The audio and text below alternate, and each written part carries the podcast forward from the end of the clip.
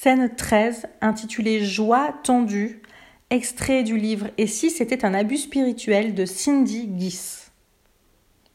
La semaine passée, Ava a offert un panier gourmand et des fleurs à ses pasteurs, Didier et Nadine, avec une petite carte où l'on pouvait lire Merci pour tout ce que vous avez fait pour moi. Ava a appris à développer sa reconnaissance et sa gratitude, peu importe les circonstances. C'est ce qu'ils appellent dans l'Église la culture de l'honneur. Cela consiste à placer les autres au-dessus de soi-même et surtout les responsables spirituels, même quand ils ne sont pas parfaits.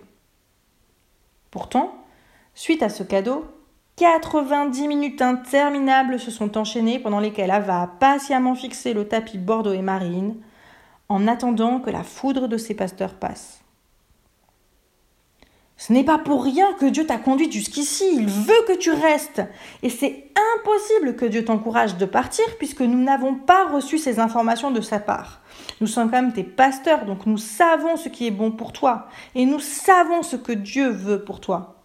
D'ailleurs, en tant que représentant de Dieu sur terre, c'est à nous que tu dois obéir, avait argumenté Didier. surtout, tu es célibataire, tu habites loin de tes proches, tu ne vois quasiment plus ton frère. Tu pleurais la mort de ton premier amour quand tu es arrivé ici. Est-ce que tu t'en souviens? Nous étions là pour toi à chaque fois que cela était nécessaire, et même plus encore. Tu as oublié combien de fois je t'ai prise dans mes bras? Nous sommes ta famille. Qui va être là pour prendre soin de toi si tu pars? avait surenchéri Nadine en mode de gentil flic. En quittant l'Église, tu ouvres une brèche au diable dans ta vie. Il va s'en prendre à toi et à ta descendance. Tu prends le risque de ne jamais te marier et que si un jour, dans sa bonté, Dieu te donne des enfants, ils ne deviennent jamais chrétiens.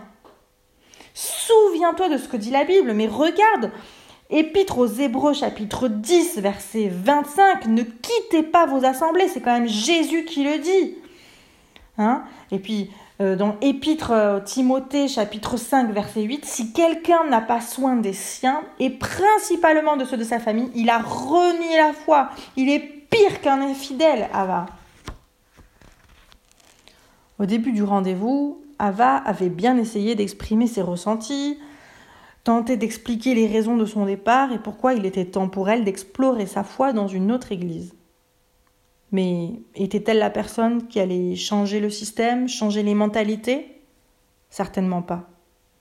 Épuisée de recevoir sans cesse des reproches, d'avoir le sentiment de ne jamais être assez spirituelle, de ne pas avoir le droit à l'erreur, elle avait décidé de partir. Être parfaite était trop de pression pour elle.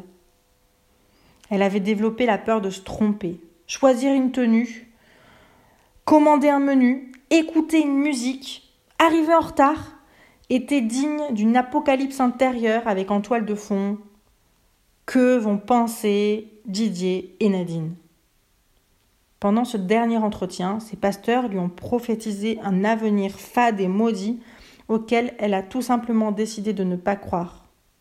Puis, Didier et Nadine lui ont fermement interdit de partager cette décision personnelle avec d'autres membres de l'Église car la discrétion et la bonne conduite sont fondamentales pour eux. Ava a tenu ferme pour ne pas exploser en larmes et rester dans la gratitude des bonnes choses jusqu'au bout. Mais son corps, parsemé de plaques rouges de stress, parlait pour elle.